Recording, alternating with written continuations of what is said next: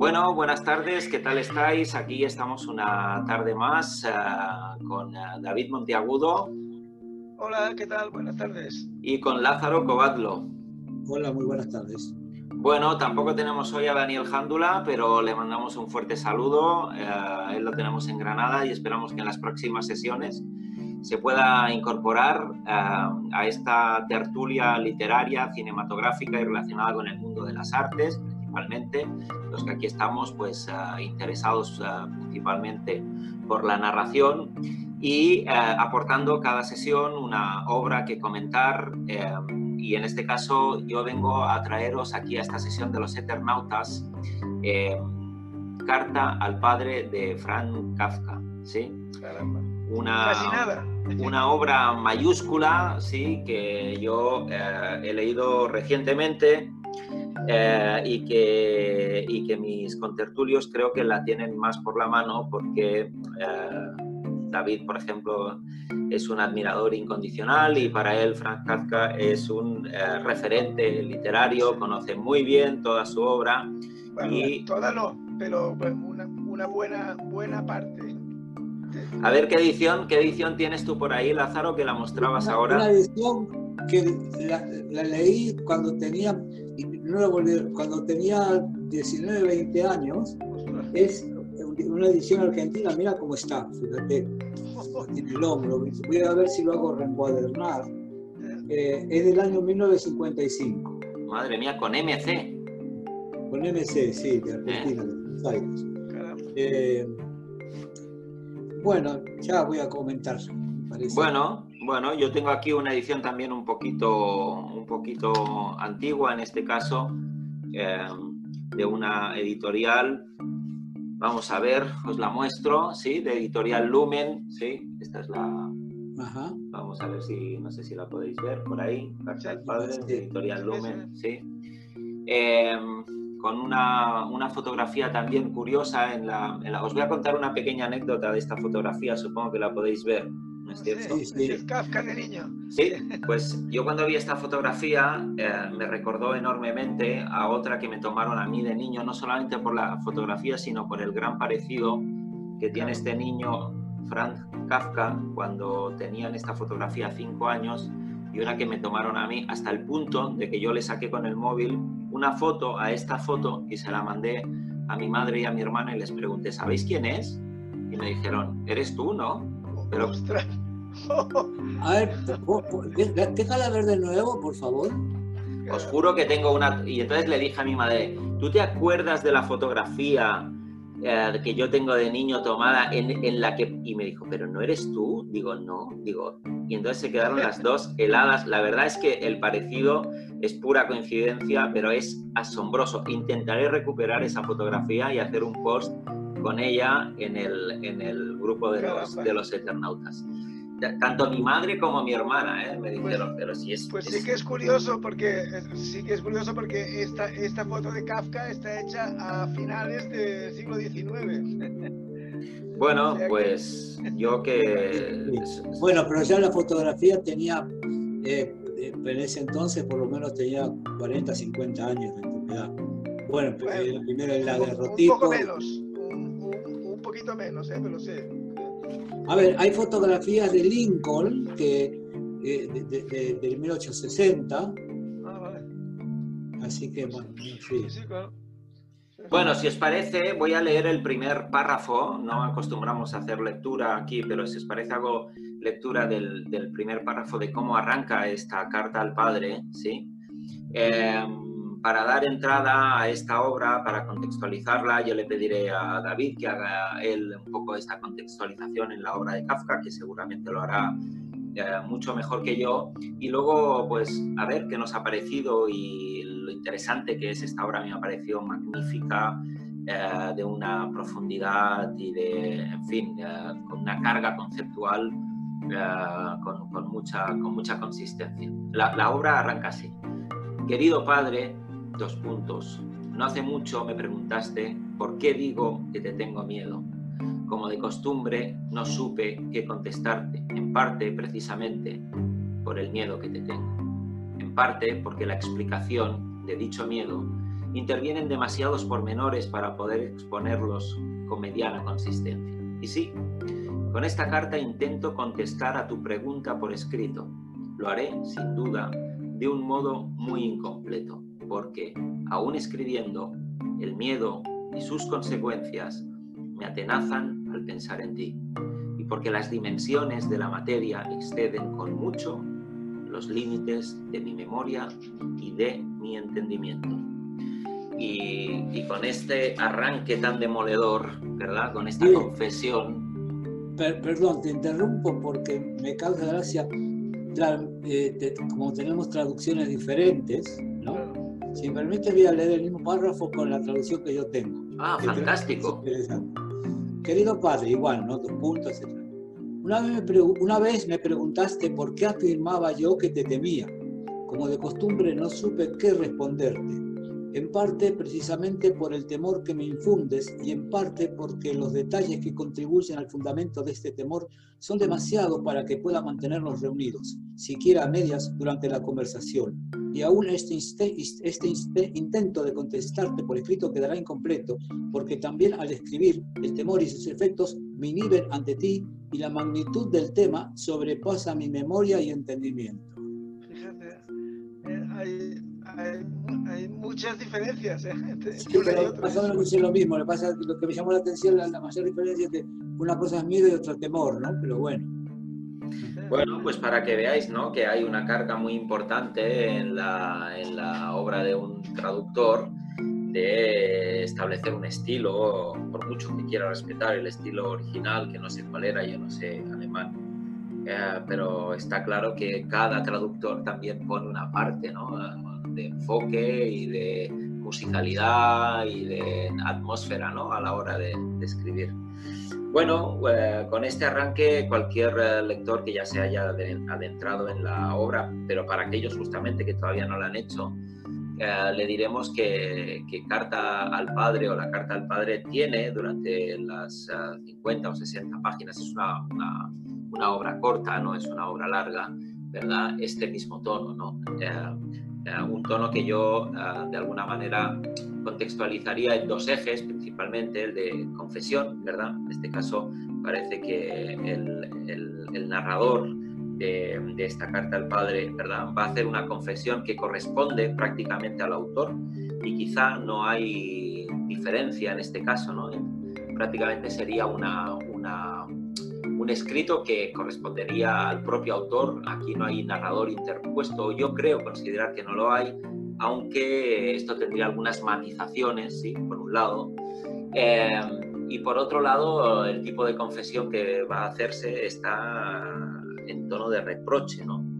Eh, en este caso, Kafka viene a, prácticamente a pedir cuentas, o casi, porque bueno, por lo menos viene a exponer, ¿no? Podría ser eh, eh, un, eh, ¿no? una, si estuviéramos en, el ámbito judicial, ¿no? una exposición de daños, ¿no? ¿verdad?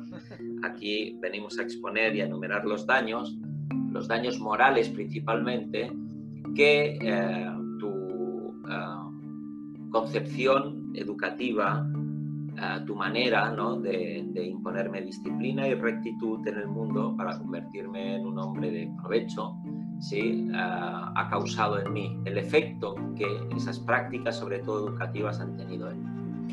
Eh, prácticas que sin llegar a ser de una severidad posiblemente eh, extemporánea a la época, eh, porque probablemente los niños se educaban a veces en condiciones de severidad, rectitud y exigencia mayores, ¿sí? Eh, lo, que está claro es que eh, Kafka, que era una persona, o así uno la siente cuando lee principalmente esta obra, a mí me ha cautivado mucho, ¿sí? con una especial sensibilidad y por lo tanto también con una especial reactancia ¿no? a cuanto le rodeaba, si no, no podría haber escrito lo que ha escrito. Eh, eso tuvo un efecto importante en él. Entonces, un efecto, en este caso, de diezmar su personalidad, volverlo una persona tímida, insegura, tal como aquí confiesa, con muchos temores, con dificultades también para relacionarse con los demás. Y sin embargo, yo lo que, lo que veo es que dentro de, ese inventario de reproches eh, no toma conciencia, por otro lado, que eh, posiblemente no habría llegado a ser el magnífico autor eh, y no habría no nos habría dejado la obra que nos dejó posiblemente si no hubiera estado expuesto a esas mismas circunstancias. Con lo cual, eh, yo arranco la tertulia de hoy con una especie de paradoja y contraparadoja. ¿no? Eh, por un lado, se da la circunstancia que aquello que lo menoscabó personalmente, aquello que él sentía, expone y confiesa que lo debilitó como persona, al mismo tiempo posiblemente configuró una mirada especial, única, con la que luego pudo construir esa obra. Y no solamente esa mirada, sino posiblemente ese miedo del que él nos habla tan al principio, pudo haber sido, digo yo, especulo, el, motivo principal por el cual en él existió esta necesidad de, escribir, de, adentrarse en sus propios miedos y fantasmas, en su propia mutilación ah, ah, psíquica, ah, para, para poder ahondar en ella y de alguna manera convivir con ella de una manera mejor, más estable. No digo que la obra de Kafka haya tenido principalmente una motivación terapéutica o como muchas veces que la,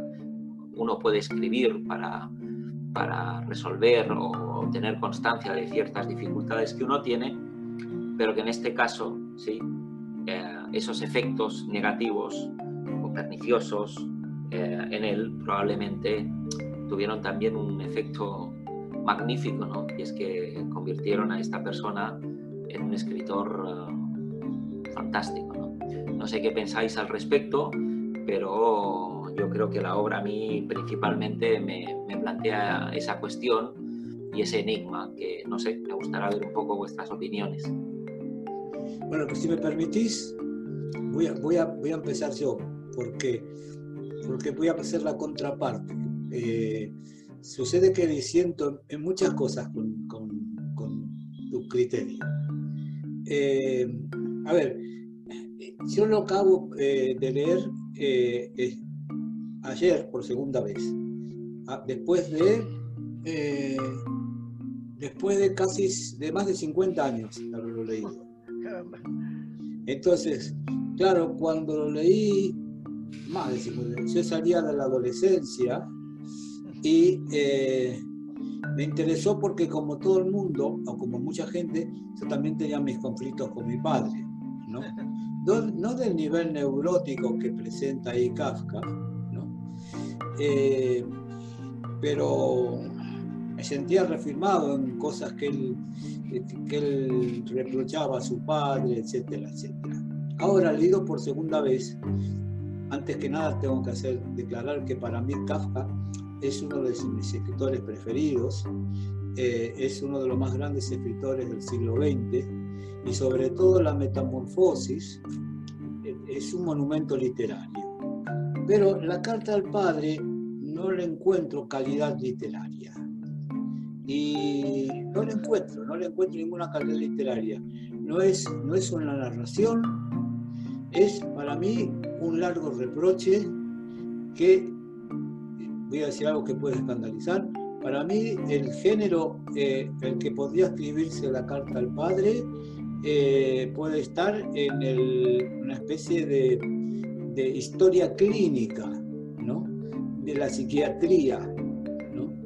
Es decir, es el, lamento de un neurótico. Eh, es decir, eh, es, un chisme familiar, pero claro, eh, si tenemos en cuenta que, en la literatura hay un montón de, historias familiares interesantes, por ejemplo, pienso eh, los Ribbentrop, no, los, ¿cómo se llaman? Thomas Mann, los, Budenbrock, Budenbrock. exacto, Ribbentrop era, el nazi este, sí. bueno, Thomas Mann sí, de Thomas Mann, por ejemplo. decir, ahora bien, eh, una cosa que me, que me, había, que me refirmó eh, esta segunda lectura de la carta al padre es en aquello que siempre pensé que uno en realidad todo lo que hace en la vida, todo lo que se esmera en hacer, todo lo que, lo que cree que puede llegar a tener mérito, lo hace para la mirada de sus padres, su padre y su madre. Eh, aunque estén muertos, como es en mi caso, por ejemplo, eh, pero y, se extiende, ¿no? Cuando uno, uno, uno quiere ser visto, mírame mamá, como de la voltereta, mírame, ¿no? Ese tipo de cosas. ¿eh? Eh, mírame papá, que lo que he dibujado. Entonces, claro, eh, esto me lo refirma. Y aquí encontré un párrafo, ¿no? Que creo que dice algo parecido. y que dice... Ay, ay, me parece que no lo voy a leer porque encontraron esta hoja así. Bueno, bueno, si te, si te parece, mientras lo buscas, Lázaro, a ver qué opina. Después lo diré tampoco, pero bueno, sí. Eh, entonces, eh, esto es lo que quería decir. Realmente, eh, a ver, es una, es una carta, es una especie de, largo discurso que evidentemente no, habría no, se atrevía o no habría tenido tiempo, porque ¿quién, ¿quién va a soportar un largo discurso de reproches sin interrumpir y todo eso que, para, que se hace escribiendo? ¿no? Es un largo discurso dirigido al padre, que, pero que, no sé, para mí no entra dentro de la categoría literaria de un narrador, que, un narrador como el del castillo, como el proceso, como, y sobre todo la metamorfosis, que es un Ese es mi parecer, ¿no? Eh, bastante diferente al vuestro, por lo visto, porque la no, es una gran... No te creas, ¿eh? que es tan diferente. Eh, bueno, eh, yo voy a, intentar hacer, hacer primero un poco eso que antes José me ha un poco pedido, ¿no? que lo contextualice un poco. Y lo que hay que decir primero que nada es que esta es una de las obras, obras de Kafka que él en vida no publicó, no quiso publicar, nunca se le habría ocurrido publicarlo en vida. Él en vida publicó muy poca cosa, o sea, él publicó, eh, publicó, por ejemplo, la, por ejemplo, la, la, metamorfosis. o la transformación. O la transformación, sí. Y publicó también eh, una serie de cuentos, de narraciones breves, como por ejemplo la, la, condena, que la condena es el mismo tema de la carta al padre más o menos, solo que esa sí que es literaria. Y luego cuentos como un, un, un, artista del hambre, que él decía que era el mejor cuento, y, bueno, y algunas, algunas cosas que él publicó en vida pero luego hay muchas cosas que se publicaron posteriormente, por lo que ya sabemos de que su amigo Max, Max Brod, pues no, no, no, quemó sus obras como le habían pedido y luego, eh, luego han ido saliendo muchas cosas que él no habría publicado nunca porque no las consideraba cosas para publicarlas o que tenían la suficiente calidad. Yo, yo creo que todo lo que él quiso publicar en vida es realmente bueno, y en cambio cosas como el, el castillo, por ejemplo, pues él nunca lo habría publicado porque estaba incompleto y porque es una novela, bueno, es su, su, última novela, estaba escribiendo ya y se estaba muriendo prácticamente. Y es una cosa que no es, bueno, una, una cosa incompleta y una cosa que es interesantísimo hoy, hoy en día por su valor, eh, digamos, eh, casi casi psico, psicoanalítico, pero que literariamente también es muy, es muy cuestionable. Pero bueno, esta ya sería otra cuestión diferente. En cuanto a la, carta al padre sobre lo que decía José, que aquí hay un, un narrador, digamos, un, un, autor, un narrador literario que está casi desaparecido, es que realmente esta es una carta que él escribió para su padre, precisamente, y que un día se la dejó dentro de un sobre, una carta eh, enorme, se la dejó a su padre en la mesilla de noche o no sé dónde que el padre veía cada día para que el padre se la encontrase y, que la leyese. Pero su madre, su madre de Kafka, cuando lo vio, cuando vio que había dejado ahí, no la cogió y no permitió que la carta llegara hasta el padre, digamos. dijo, no, no, esto, todo esto que has escrito aquí, esto no puede, o sea, no puede ser que lo vea tu padre y tal. Entonces, es una carta. Con buen criterio, ¿eh? Es, es, la carta que, que, escribió él para su padre, digamos. Y sobre lo que comentaba José, pues yo, y lo que decía Lázaro también, que en esto coincido un poco con, con, con, los dos, es que, eh, eh, es que realmente aquí Kafka demuestra que es, una, que es un personaje muy tortuoso, muy resentido, ¿no? Y lo que queda aquí claro es que el padre de Kafka era una persona mucho más sana, eh, mucho más sana que, que no Kafka.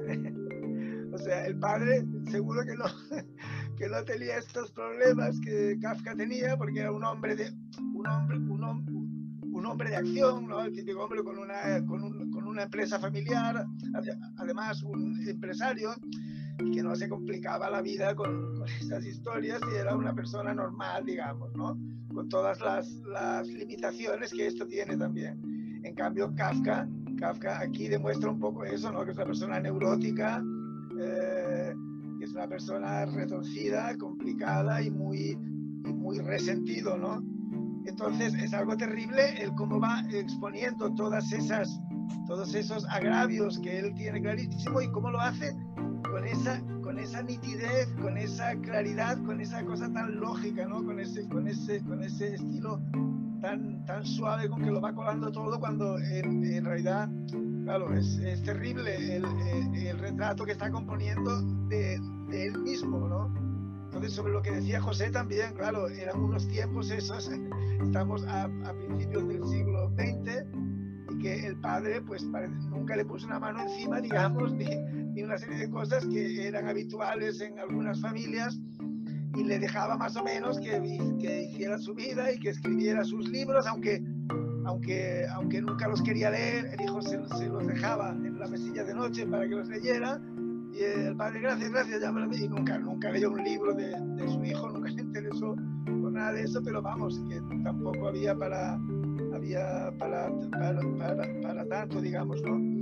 Eh, entonces, sobre lo que decía, sobre lo que decía Lázaro, en lo que no, en lo que no acabo de, de coincidir con Lázaro, es en que no tiene calidad literaria.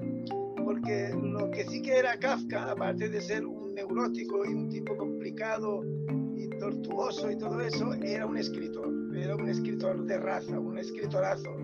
Y era alguien que solamente se sentía bien, que solo encontraba una cierta paz, paz espiritual, una paz, paz interior, cuando escribía y cuando podía pergeñar, escribir una, una página que valía la pena, que él consideraba que, le, aunque eso le, eso le costaba muchísimo esfuerzo, en la vida cotidiana que llevaba, con los problemas, con los ruidos que llegaban hasta su habitación, en la que él se intentaba aislar, había unas dificultades externas, pero él solamente se sentía realizado cuando escribía algo que valía la pena, ¿no?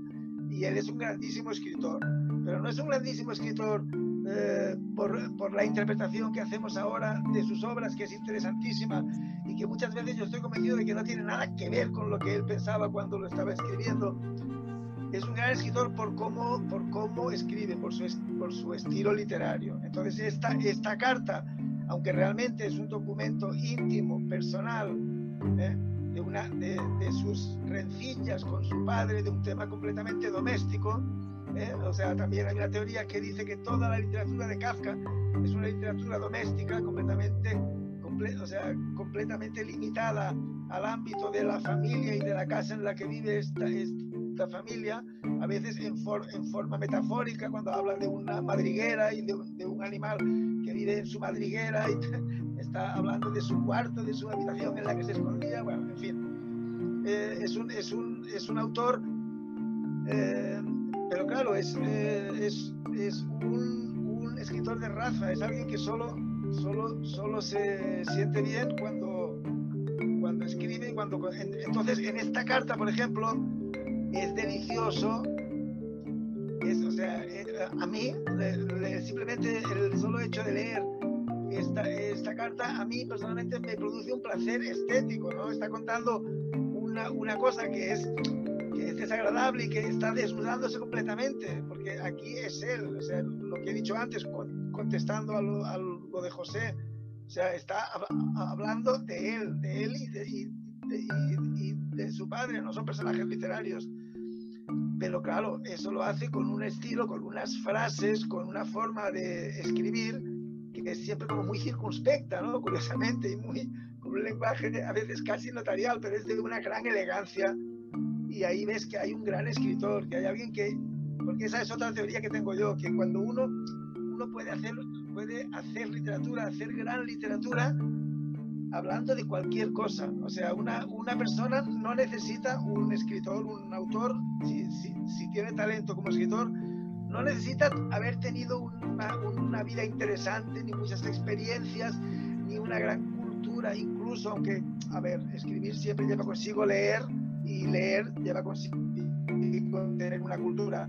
Pero vamos, que una persona que no haya salido de su casa ni de su pueblo en toda la vida, si es escritor y si y es un buen escritor, contándote lo que hace cada día y hará literatura y hará buena literatura. Eso es lo que creo yo. Y Kafka en esta carta, esta cosa tan, tan íntima como la estructura con el lenguaje, como tiene que convertirlo en un texto escrito, está haciendo literatura y para mí es, un, es una pieza literaria de un gran valor, aunque solo sea estilístico, y en cómo desarrolla las ideas, cómo explica las cosas, con qué claridad, con qué, qué nitidez va desarrollando todos los conceptos, ¿no?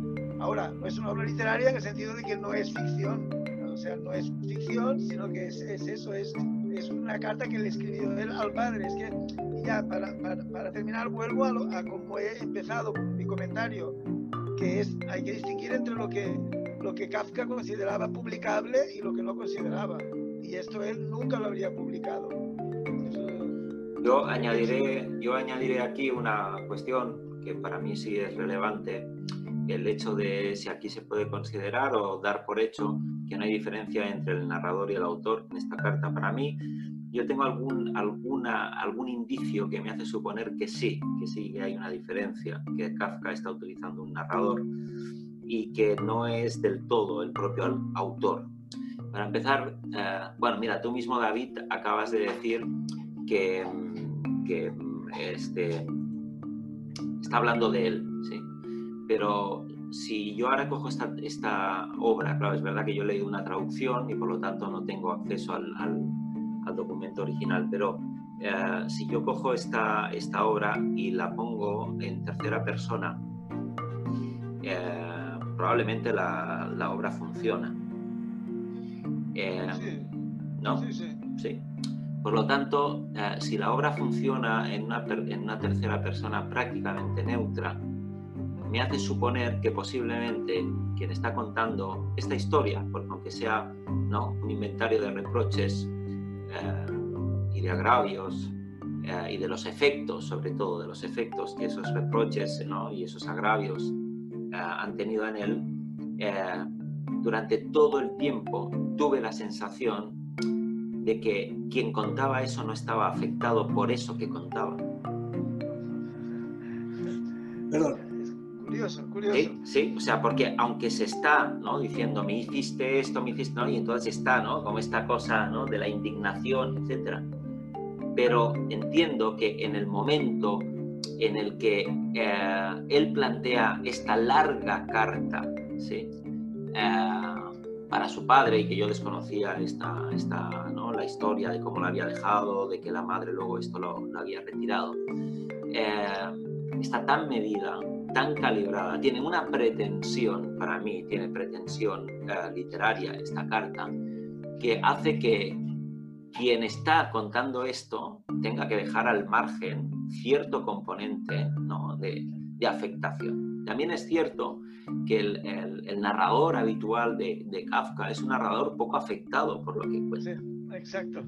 Siempre, siempre es como, muy sereno, como muy racional, ¿eh? todo muy tranquilo, aunque cuenta las cosas terribles. Entonces, si esta carta, si esta carta, y con esto termino y te doy paso, Lázaro, si esta carta no la hubiera contado el, el autor, no, la, hubiera, ¿no? Eh, escrito el propio autor sin un narrador intermediario, posiblemente eh, diferiría ¿no? de esos narradores ¿no? más, más sobrios, ¿no? en los que... Pero según, pero según todos sus biógrafos dicen, todas las cosas que cuenta, todas las anécdotas, todos los, los episodios que cuentan son episodios auténticos de la vida de Kafka, según su, su hermana que le, que le sobrevivió y luego explicaba que realmente todo lo que contaba ahí eran cosas concretas que habían pasado, o sea, no se ha inventado nada, está contando cosas reales.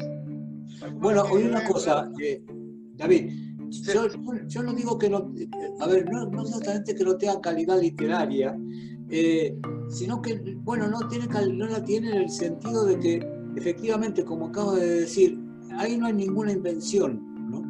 Eh, sé, para mí la literatura es, es invención, estás inventando algo, ¿no? Eh, porque si no también tiene calidad literaria que un balance, digamos, un balance comercial o, una, eh, una evaluación o una evaluación de ventas o cosas por el estilo. Es decir, a ver, tiene carácter, bueno, pero espera, tiene carácter de escritura. Eh, bueno, y otra cosa que le veo, es decir, es una carta al padre, pero también es una especie de, de exhibicionismo personal, ¿no?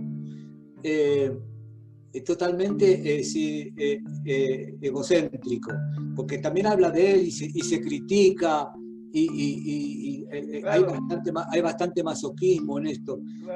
Y otro defecto que le veo pero que también pasa, por ejemplo, con Joyce, con, con el Ulises, ¿no?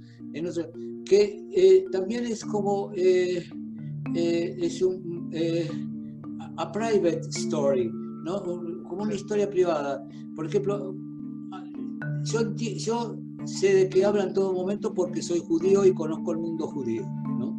Pero una persona que no lo conozca y la cantidad de cosas que no sabe de qué, de qué demonios está hablando, ¿no? Eh, en torno a la cosa judía y todo eso. Y yo es lo mismo, eh, lo decía, eh, desde luego que no le quita profundidad literaria, pero lo mismo con Dublin, ¿no? Así, y, y, y, lo, que, lo que son también chistes, private jokes también, ¿no? Así, chistes que lo entienden solamente los que están dentro de eso, ¿no? Entonces, bueno, es, esto también es subjetivo, si tiene calidad literaria o no la tiene, pero por lo pronto ahí sí que, tiene, tiene calidad estética, hay, eh, eh un buen ritmo y tal, y, se lee, y se lee con facilidad.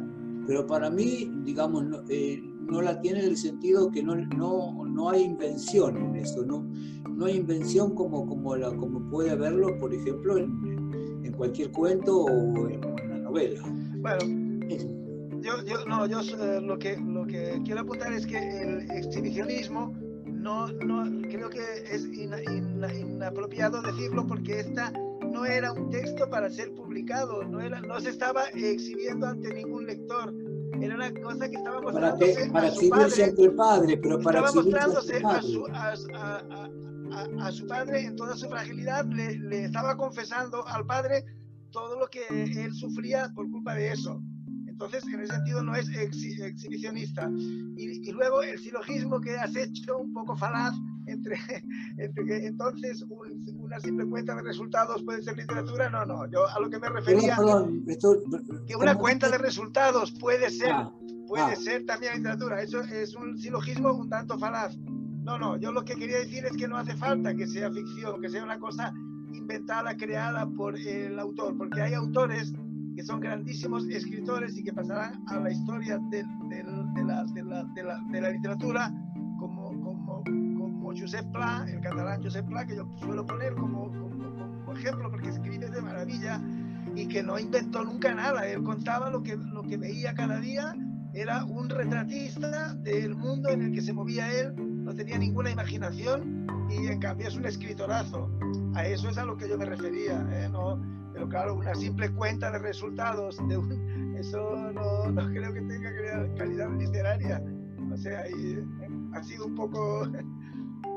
Bueno, en fin, eh, ya creo que falta, falta poco tiempo ya, ¿no? Es, eh, sí, pero yo creo que es, es, una cuestión de puntos de vista que hemos llegado a un punto que ya no, no, creo que se pueda discutir mucho. Bueno, yo, yo voy a añadir así un poco para cerrar la tertulia de hoy que de alguna manera uh, Kafka, uh, si este era un documento privado, ¿sí? eh, Kafka le puso encima de la mesa ¿sí? a, su padre ¿sí? Eh, posiblemente una, una imposibilidad. ¿sí? Eh, ¿Qué quiero decir con esto? No? Creo que responder a esa carta probablemente tal, también tal como has descrito al, al padre no, no, estaba a su alcance. ¿sí? Por lo tanto, Kafka hacía no un acto de exhibicionismo, que probablemente también, sino un acto de derroche, ¿verdad? Eh, y de supremacía eh, frente a quien durante mucho tiempo lo tuvo subyugado. Y probablemente ahí hay no solamente un reproche, sino también ¿no? una, cierta, una cierta venganza al eh, colocar al padre en una situación imposible, de la misma manera que él se había sentido en una, en, una situación imposible de abordar, dado el miedo ¿no? que, que, le tenía. Por lo tanto, pues bueno, probablemente no podamos llegar a, a alcanzar, a conocer ¿no? todos estos elementos, pero bueno, en cualquier caso, eh, nos, ha, generado una muy buena tertulia. Invitamos a todos aquellos que no hayáis leído esta, esta obra a hacerlo. Yo creo que eh, al margen de que pueda considerarse una obra literaria o no, creo que cualquier lector podrá apreciar eh, las bondades ¿no? de, Kafka y si te interesa el autor es como para, para, para estar ahí y leerlo también. Bueno, pues os despido y hasta la siguiente, ¿sí? Muy bien. Un abrazo, David. Chao, que vaya bien. Venga, un abrazo, Lázaro, que vaya muy bien. Hasta la siguiente. Ok, chao, chao.